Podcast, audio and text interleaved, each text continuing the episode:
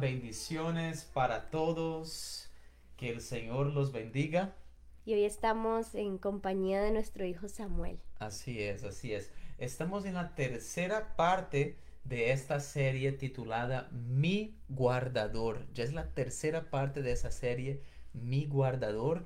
Y hoy vamos a, a estar estudiando un texto poderoso de la palabra del Señor. Amén. Sí, más para estos tiempos en los que nos encontramos, entender eh, quién es el guardador de nuestra alma, de nuestras casas, de nuestras comunidades y de nuestras naciones también.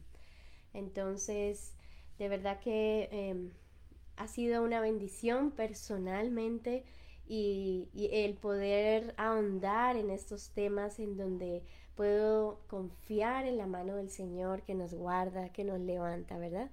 Así es. Y en la primera semana estuvimos hablando acerca del Salmo 121 y hablábamos de cuántas veces en el Salmo 121 el Señor reitera diciendo, yo te cuido, yo te guardo. Y allí veíamos ¿no? que esa, esa repetición y, y cómo el salmista está realmente a gritos allí diciendo, Dios es tu guardador, Él es quien te guarda, Él es quien guarda tu vida. Y en la segunda semana estuvimos estudiando el Salmo 91. Entonces estuvimos mirando eh, acerca de estar bajo las alas del Señor, ¿no? Eh, eh, cómo es nuestra responsabilidad buscarlo, acercarnos al Señor. Entonces también estuvimos hablando de ese tema en la segunda semana y hoy ya estaremos trabajando la tercera parte de, de ese tema que estamos trabajando en este mes de mayo, mi guardador. Hoy queremos compartir con ustedes todos una canción que Samuel escribió para el Señor. Qué alegría poder ver a, a, Samuel acá cantando con nosotros una canción que el Señor le dio. Su primera composición, primera canción que Samuel escribe para el Señor. Y bueno, Samuel hoy va a cantar y compartir esa adoración con nosotros. Qué bendición. Amén. Entonces vamos a dejar que Samuel nos guíe en este tiempo de adoración.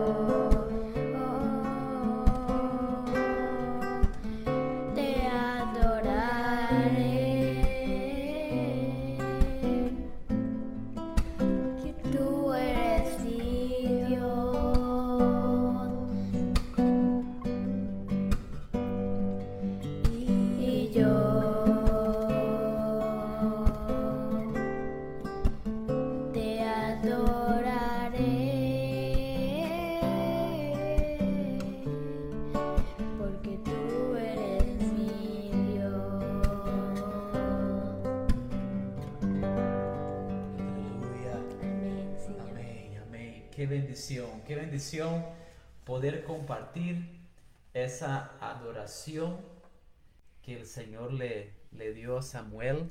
Primera composición de Samuel para el. Señor y qué alegría Samuel que la hayas compartido con nosotros. De verdad que es una grande bendición y qué alegría poder eh, adorar junto con todos ustedes en ese momento. Y quisiera, Caro, que pudiéramos cantar una alabanza. Amén. A pedir a Samuelito que nos ayude. ¿Listo, Samuel?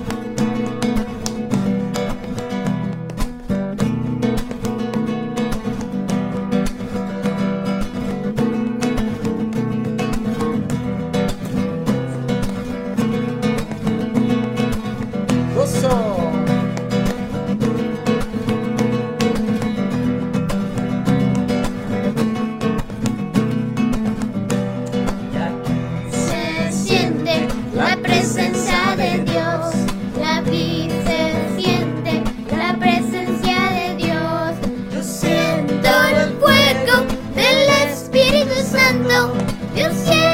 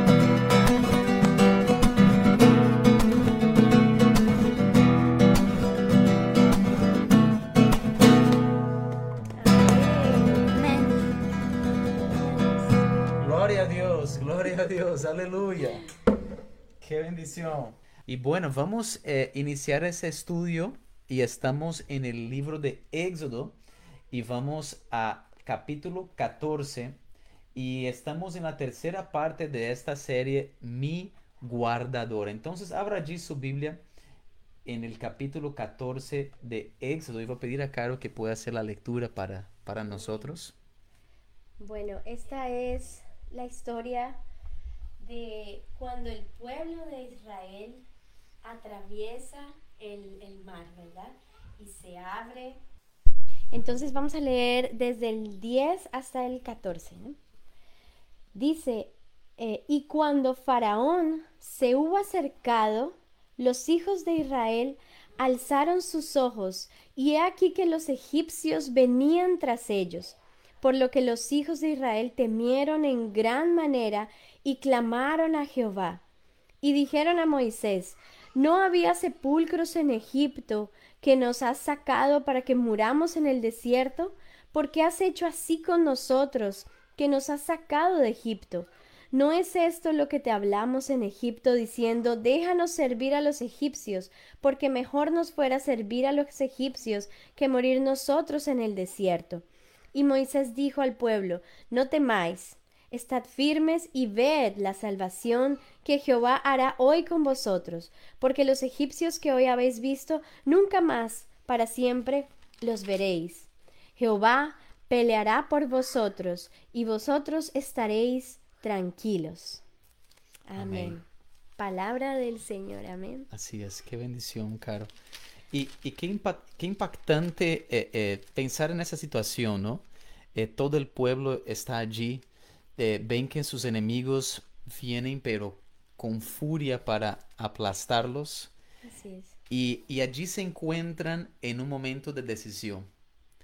O confío en el Señor, o doy lugar total al temor, al miedo, y, y y- y- ahí es el, el riesgo de sucumbir bajo ese miedo allí, ¿no? Y, quedar como en una posición de, de realmente de retroceder, ¿no?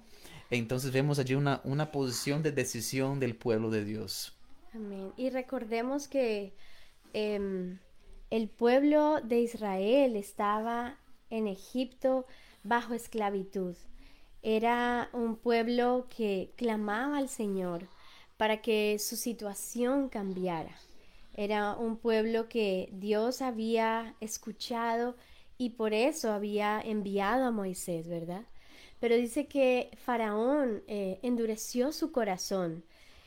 Y la palabra dice que eh, tuvo que acontecer en todo este proceso para que este pueblo fuera liberado. Dice que hubo 10 plagas, ¿verdad? Eh, en medio de todo esto. Y que ya al final, la última, en donde ya tocó, digámoslo así, lo más profundo de Faraón fue en donde él permite que, el pueblo sea liberado y dice, vete ahora ya, ¿no? Le dice Faraón. Y dice que ese mismo momento, ellos ya, así como Dios los, se los había em, dicho, enviado, ellos estaban, estaban preparados para, para salir y, fue muy tarde, ¿no? Y, y, es interesante cómo en el capítulo, iniciando el capítulo 14, nosotros podemos ver que Dios les da a ellos unas direcciones que pareciera que los confundiera un poco. Eh, les dice que vayan hacia un lugar en donde en medio de ese desierto quedan en medio de la montaña y del mar. Y allí está el pueblo. Y cuando eh, Dios habla que, que, haga esto a Moisés, entonces el Señor eh, dice que esto lo, lo, harán para que Faraón diga que el desierto los ha encerrado. Eso está en el versículo 3 del capítulo 14. Y vemos cómo Em, en medio de esto, también Faraón dice, bueno, ellos están, parecieran que se han perdido aquí en el desierto y van nuevamente tras el pueblo, porque dice, ¿cómo vamos a dejar huir a estos que nos sirven? ¿No? Y entonces se van atrás del pueblo. Pero es, es tremendo, ¿no? Porque cuando este ejército va hacia ellos, dice que son 600 y 600 carros y, me imagino uno que maneja y dice que atrás, ¿no? Hay, hay otro, lo, lo, que normalmente una, uno de estos carros tiene, o sea que eran muchísima gente que iba detrás del pueblo. Pero es tremendo porque cuando llegamos ya al versículo 10, ¿no? Dice que ellos ya ven allí eh, pisando sus pies, ¿no? A, a, Faraón y a todo su ejército y los, y, y los los, el pueblo de Israel queda con temor y empieza a decir, pero ¿por qué nos trajiste aquí, verdad? Para que muriéramos. Hubiera sido mejor quedar en esclavitud. Pero es tremendo como eh, la respuesta de, de, Moisés ahí es tan certera, ¿verdad? Y dice, y Moisés dijo al pueblo, no temáis, estad firmes y ved la salvación que Jehová hará hoy con vosotros porque los egipcios que hoy habéis visto nunca más para siempre los veréis, ¿verdad? Qué tremendo. Y qué tremendo esa exhortación de Moisés, ¿no? Cuando Moisés dice, no tengan miedo, les respondió Moisés, mantengan sus posiciones. Porque quizás la tentación mm. que viene en ese momento es, me vuelvo para Egipto. Le pido perdón a Faraón y a su ejército les digo qué pena, eh, fue una falla nuestra, aquí estamos, tranquilo, volvemos con paz a Egipto. Entonces Moisés llega y les dice, mantengan sus posiciones. Y yo creo que esa es una palabra para usted y para mí hoy. Porque en los momentos de presión en la vida, esos momentos de difíciles, esos momentos de adversidad, esos momentos donde nos sentimos allí e, e, en, ese momento de decisión, en ese momento crucial allí también, donde se encuentra un momento de adversidad con una, un momento también de decisión del pueblo, ¿no? En donde tienen que o creemos la palabra del Señor y seguimos adelante o retrocedemos, ¿no? Mm. Entonces, me impacta esa palabra y creo que es una palabra para nosotros hoy. Mantengan sus posiciones. Mantén la oración. Mantén el clamor. Mantén la alabanza en tu boca. Ustedes que están conectados con nosotros desde Colombia, sabemos la situación que vive Colombia en este momento. Y hoy la palabra queremos compartir con ustedes, independiente de lo que sus ojos vean, independiente de lo que esté pasando a su entorno, mantén tu corazón conectado con el Señor. Mantén la alabanza en tu boca. Mantén la mirada en el Señor. En medio de la tempestad, cuando eh, eh, los discípulos están allí en, en, el barco, ¿no? Con Jesús, eh, el Señor Jesús está bajo las mismas circunstancias que los discípulos. Eh, él está en la misma tormenta, no era una tormenta diferente. Mm. Pero mientras unos estaban atemorizados allí, temiendo por sus vidas, Jesús podía dormir en esa misma tormenta. Los que allí estaban desesperados, ¿cómo vamos a hacer? ¿Cómo vamos a salir de eso? Jesús podía dormir en la tormenta.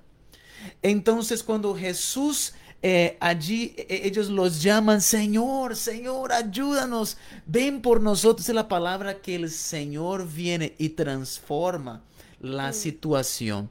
Entonces, realmente no podemos dejar que la tormenta externa se transforme en una tormenta interna. El Señor Jesús, aún en medio de la más grande tormenta, supo mantener la calma, una confianza plena en el Padre, una confianza plena de que el Señor iba a cumplir en él su propósito, que podía pasar lo que fuera. Un, eh, podía ser un tornado, un huracán, lo que fuera en ese mar de Galilea. Jesús sabía que al otro lado él iba a llegar porque tenía un propósito para cumplir. Y entonces, por eso el Señor allí puede descansar en medio de la tormenta. Y hoy quiero decirte algo, el Señor tiene un propósito para tu vida. El Señor tiene un llamado para tu vida. El Señor tiene propósitos para tu familia. Y en medio de esa tormenta, quiero decirte que vas a llegar al otro lado. Vas a llegar a tierra firme. Por eso mantén la mirada en el Señor. Mantén los ojos en el Señor. Y más importante, mantén tu posición. No dejes de orar, no dejes de adorar, no dejes de clamar al Señor, no dejes de servir al Señor. En los momentos de prueba, en los momentos de adversidad, hay que mantener la posición. El simple hecho de quedar allí en tu posición ya es una estrategia de victoria. Cuando nos mantenemos en nuestro lugar allí, y decidimos permanecer, perseverar, allí estamos utilizando una, una estrategia de victoria. Porque cuando el pueblo decide mantener su posición, la palabra que el Señor da a través de Moisés es, hoy mismo serán testigos de la salvación que el Señor realizará en favor de ustedes. Entonces usted que está conectado con nosotros, mantén tu posición. Mantén el enfoque en el Señor. No suelte la espada, no suelte el escudo de la fe. Mantén tu posición, soldado. Mantén tu posición allí, guerrera del Señor. Mantén la armadura del Señor puesta. No suelta el escudo, no suelta la espada, no quites el casco. Mantén esa armadura de Dios puesta. Y algo interesante, caro, de la armadura de Dios es que la palabra no habla de ninguna eh, parte de la armadura para la espalda. Si tú miras, toda la armadura de Dios es la parte delante del cuerpo. Habla del yelmo de la salvación, la coraza de la justicia, habla del escudo de la fe, la espada del espíritu, el cinturón de la verdad, los zapatos del aprecio por el evangelio, pero no habla nada de la espalda. No, no, no, realmente la armadura no dice nada de la espalda. Y lo que me enseña ese texto bíblico es que es un texto que nos está animando a seguir adelante. A pesar de los ataques, a pesar de las circunstancias, sigue adelante, sigue enfrente. Como decía Martin Luther eh, King Jr. aquí en los Estados Unidos, ¿no? Él decía, si no puedes volar, vaya caminando. Si no puedes seguir caminando, sigue enfrente de rodillas. Si no puedes de rodillas, vaya arrastrándose en el piso, pero sea lo que sea, sigue adelante. No te detengas, siga adelante y seremos testigos de la diestra poderosa del Señor, trayendo salvación, trayendo transformación, trayendo victoria. ¿Cuántos pueden decir amén? Gloria a Dios. Esa es la palabra, Caro, mantener la posición. Así es. Y es tremendo porque nosotros podemos ver en, en este, en este texto, vemos dos posiciones, ¿cierto? Vemos la posición que tomó el pueblo de Israel en medio de, de su temor, en medio de decirle a Moisés, eh, no había sepulcros en Egipto, ¿verdad? Que nos has sacado para que muramos aquí en el desierto. Entonces ellos en medio de, de- todo ese tiempo difícil, ellos veían a, a- Faraón y todo ese ejército y empezaron a reclamar, empezaron a decir, tú es tu culpa, ¿verdad? Y echarse la culpa a los unos a los otros. Y, y yo me imagino en este momento también de mucha presión en donde, en donde necesitaban un culpable. Entonces, allí el pueblo empieza, en medio de la presión, a decir, es tu culpa, Moisés, ¿por qué nos sacas? Y empiezan a clamar, pero en medio del temor. No era un clamor de confianza, era un clamor de temor. Pero vemos también la posición de Moisés. Y aquí la posición de Moisés nos muestra en donde, en donde él dice, no teman y estén firmes. No teman y estén firmes. Entonces no se desesperen, ¿cierto? Permanezcan ahí y ved la salvación. Él no les dijo, eh, no teman, estén firmes, vayan en contra y corran y, y- y- y- así, y den sus vidas y, vayan en contra de Faraón. No, no dijo eso eh, Moisés. Dijo fue, no teman, estén firmes allí, quédense allí y vean la salvación del Señor. Entonces, y él dice, miren lo que va a hacer con ustedes, porque los egipcios que ven ahora nunca más los van a volver a ver. Y qué tremendo entender que después de esto también Moisés dice, Jehová, el Señor, peleará por ustedes y ustedes estarán tranquilos. Hay otras versiones donde dice, y ustedes estarán quietos. Vean la salvación del Señor. Y en medio de eso es también entender la posición de Moisés.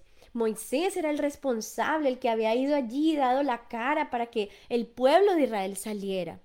Pero aún en medio de eso, él también estaba en una posición de presión donde podía ver al, al ejército de Faraón venir.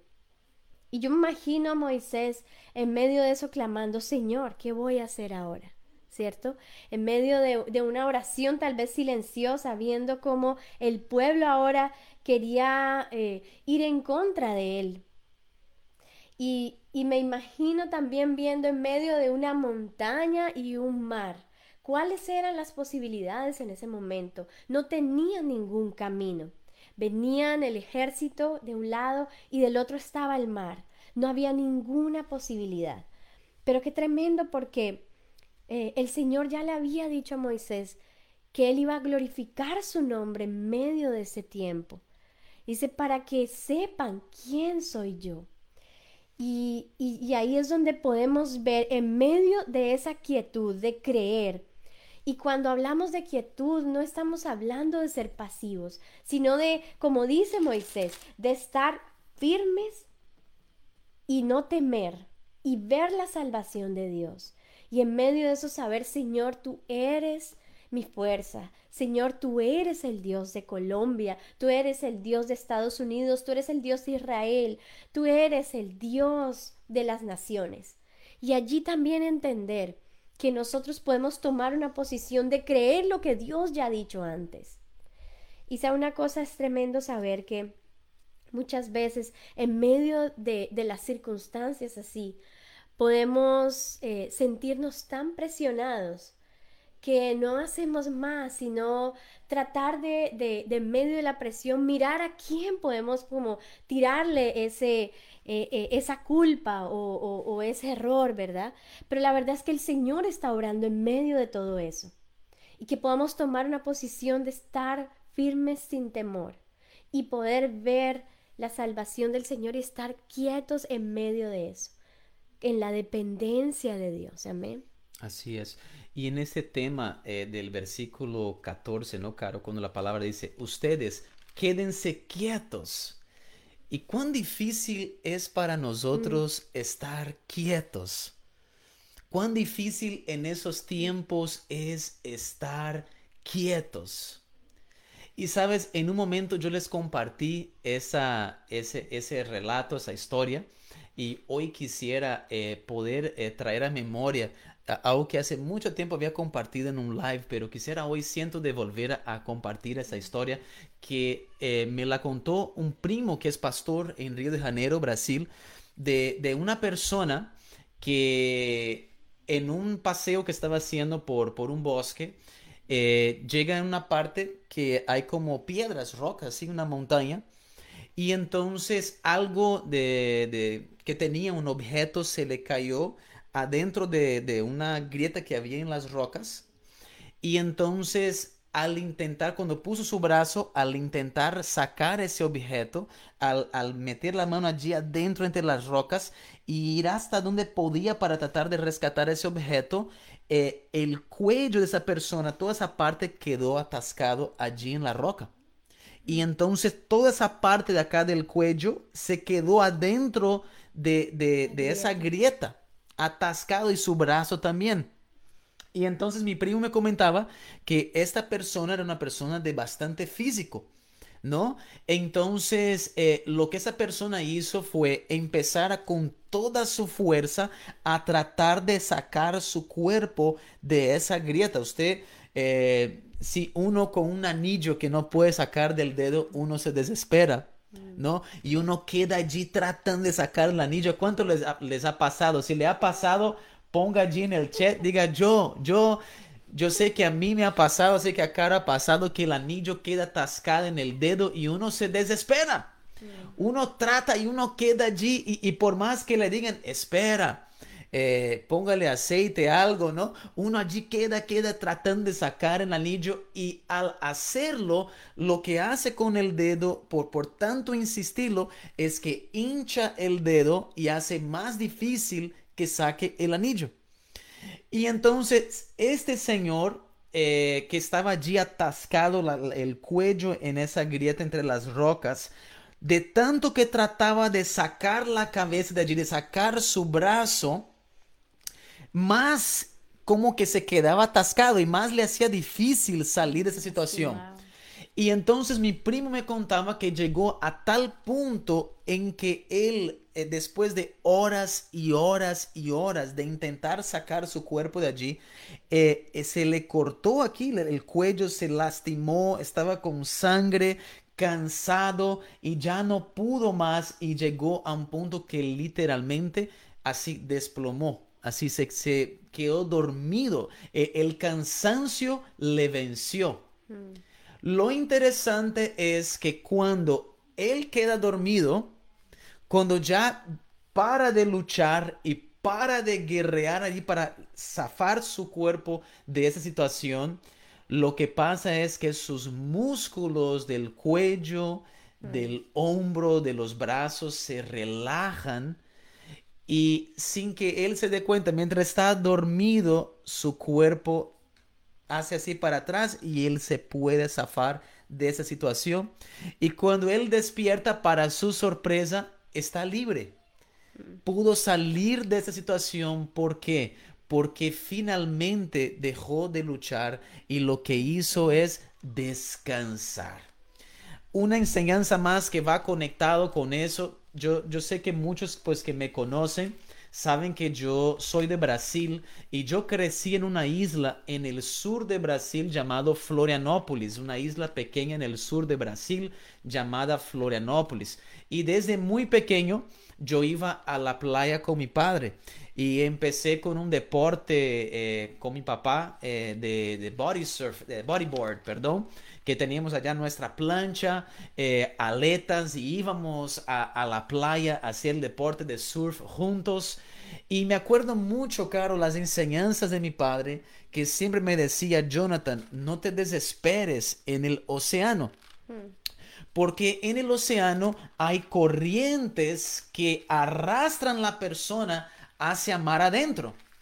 Entonces, una persona experta en el mar cuando llega en la playa puede identificar esas corrientes. Hay varias señales que te muestran que hay una corriente que eh, está hacia afuera.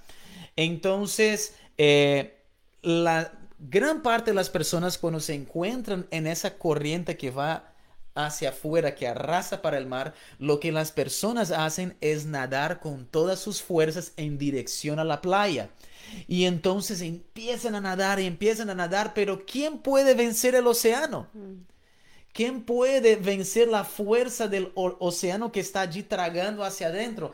Entonces la persona en ese intento continuo de vencer la corriente del mar se cansa y termina ahogándose. Y entonces una enseñanza que mi padre dijo y, y- y me explicaba que una manera de uno poder librarse de esa corriente es sencillamente flotar y descansar y dejar que la corriente le lleve a uno hacia afuera y llega un momento en que esa corriente ella pierde fuerza. Porque la parte más intensa de la fuerza, la corriente es cerca de la playa, entonces llega un momento en que la corriente va eh, bajando de fuerza y uno sencillamente nada hacia un lado y puede zafarse de esa corriente. Entonces hay ese elemento de descansar y no luchar en contra de la corriente del mar. Entonces miren cómo aún en la creación, ¿no? Uno ve esos ejemplos allí, ¿no? De, de poder descansar, de poder e- en esos momentos no luchar, sino más bien dar un momento allí y luego eh, ir a, a otra parte. Y aquí en la palabra vemos lo mismo llevando a la parte espiritual, llevando a, a- a- esa escena que vemos aquí, el Señor dice, ustedes quédense quietos, que el Señor presentará batalla por ustedes. El pueblo de Israel ve que viene en contra de ellos una corriente, viene en contra de ellos un, un mar de personas que viene a atacarlos y por el otro lado hay otro mar. Entonces hay un mar de aguas y hay un mar de personas. Entonces están entre dos mares allí. Y en medio de esa corriente, lo que el Señor le dice es, no te pongas a pelear, allí quédate tranquilo, estad quietos. Yo no sé para quién esa palabra hoy, pero hay alguien que necesita esa palabra hoy. Escucha el Señor diciéndote hoy, ested quieto. Ustedes quédense quietos que el Señor presentará batalla por ustedes. El simple hecho de tomar la decisión de decir, Señor, aquí estoy, me mantengo en posición y aquí estoy quieto, es un paso de fe. Es un paso de obediencia. Si el pueblo hubiera tomado en sus manos, no hubiera ganado. Si ellos hubieran actuado en sus fuerzas, nunca podrían haber ganado de los egipcios. La estrategia allí era descansar. Para nuestros tiempos, en nuestro día, una persona dice, eso no tiene sentido. ¿Cómo que en medio de una guerra te vas a estar quieto? E- e- Eso es algo que no tiene sentido. Pero aquí el Señor está poniendo delante de ellos esa parte de la obediencia. El Señor está diciendo, aunque no tenga sentido para usted, quiero que esté quieto. Aunque su mente dice, no, no, toma la espada, hágalo, póngalo, eh, eh, tienes que moverte. Aunque eh, las personas a tu alrededor te estén diciendo, no, hágale, métele con todo, toma la espada y lucha esa batalla. El Señor allí nos está pidiendo obediencia. El Señor dice, estad quietos, porque esa batalla el Señor la quiere pelear. Hay alguien hoy que está conectado que tiene que descansar. Hay alguien hoy que has estado con estrés, ansiedad en esos días y hoy es un día para descansar y decir, ¿sabes, Señor? Te entrego esta batalla. No puedo con eso. No puedo mis fuerzas. He tratado y hoy me siento cansado. Hoy me siento cansada. Y hoy es el día, mi hermano, mi hermana, de entregar esa batalla al Señor. Y decir, Señor, se lo entrego a ti. Amén. Y es tan lindo eso que la palabra también se conecta de una forma poderosa, ¿verdad? Podemos ver en el Salmos 46 en el versículo 10 dice precisamente lo que está Jonathan diciendo ahora. Dice, estad quietos y conoced que yo soy Dios. Seré exaltado entre las naciones, enaltecido seré en la tierra. Versículo 11, Jehová de los ejércitos está con nosotros. Nuestro refugio es el Dios de Jacob. Y qué tremendo entender que incluso estos salmos del 46 al 48, ellos eh, son salmos que celebran la liberación de, de los grandes enemigos de Israel. Entonces, cuando vemos nosotros este, estos, este salmo y, y, leemos este versículo, vemos anterior al versículo eh, a, un Jehová de guerra, a ese, ¿verdad? Eh, eh, Jehová Sebaot, venid ver las obras de Jehová, que ha puesto asolamiento en la tierra, que hace cesar las guerras hasta los fines de la tierra, y podemos ver, ¿no? Que quiebra el arco, corta la lanza. Entonces vemos a, un Dios que, está enfrente del pueblo, haciendo, em, guerreando, digámoslo así, a favor de su pueblo. Pero al pueblo le dice, estad quietos y ved que yo soy Dios, conóceme que yo soy Dios. Y que, y que seré exaltado en medio de las naciones, enaltecido en la tierra. Entonces, qué tremendo entender también eso, que en medio de un salmo de guerra pueda el Señor también hablarnos de la quietud y de medio de esa quietud conocer quién es Él, ¿verdad? En medio de una guerra, en donde yo estoy en este momento, en este momento, estoy hablando del Salmo, pudiendo ver eh, cosas pasando, ¿verdad? Eh, gente tal vez cayendo a mi, a, a, alrededor y poder decir en medio de estos, eh, me voy a estar quieto y voy a conocer al Señor. Como decía Jonathan, tal vez no tenga sentido, pero la verdad es que esa es la palabra del Señor es su palabra y podemos verlo a través de la vida también del pueblo de Israel. Pudimos ver que en medio de eso, viniendo Faraón con toda su ira y su corazón endurecido, ellos jamás esperaron que el mar que estaba a sus espaldas se abriera. Pero Dios hace cosas increíbles, hace cosas que no podemos entender, ¿verdad? Dios opera de una forma diferente que nuestra mente no alcanza a entender. Y yo pienso que en estos tiempos también tenemos que confiar en el operar del Señor, en un operar que es sobrenatural, un operar que nuestra mente no entiende, pero que en medio de esas situaciones es donde podemos avanzar con el Señor, conocerle realmente a Él estar quietos y conocer que yo soy el Señor. En medio de las situaciones difíciles es en donde nosotros como, como familia, como, como hijos de Dios y pareja, hemos podido conocer nuevas formas de Dios obrar. Hemos podido ver sus milagros en medio de situaciones difíciles. Es donde podemos entender también que el Señor opera de una manera que nos deja sorprendidos y que podemos solamente decir, fue Él el que lo hizo y conocer el Dios poderoso.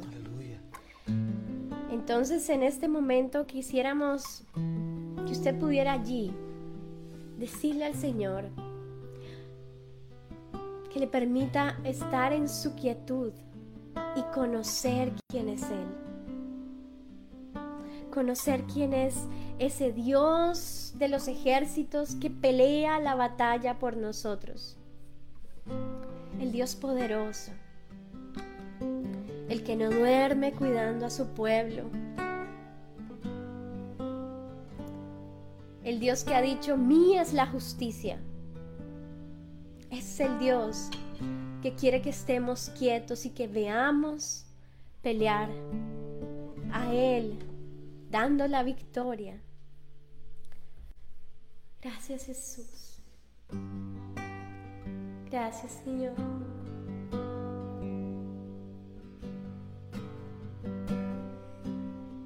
Gracias porque nos dices no teman, estar firmes y ver la salvación, la salvación del Dios creador del cielo y la tierra.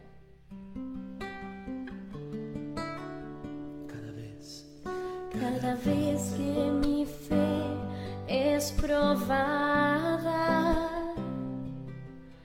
tú me das un chance de crecer un poco más.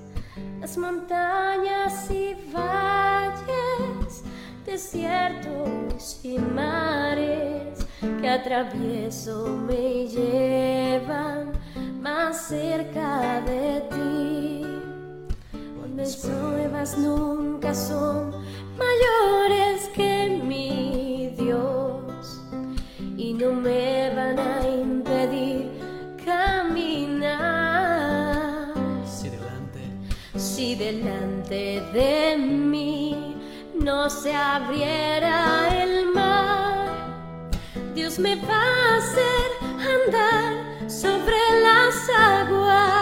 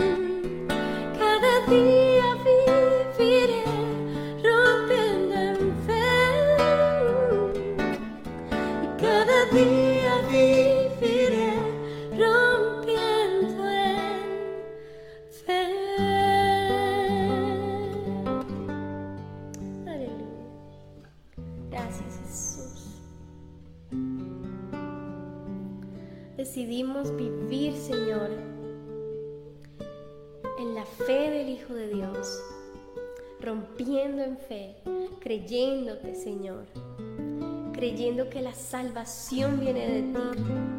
La fuerza, Señor. La victoria, Dios, viene de ti.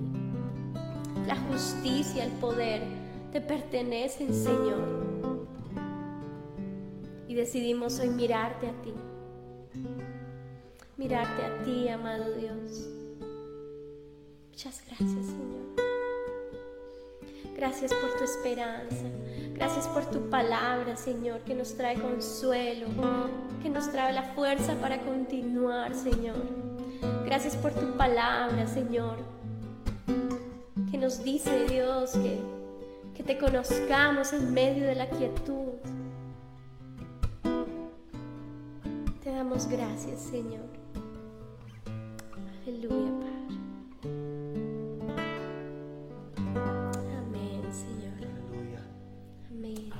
Amén. Gloria a Dios, gloria a Dios. Qué bendición poder compartir esta palabra con cada uno de ustedes. Nuestro Dios está al control.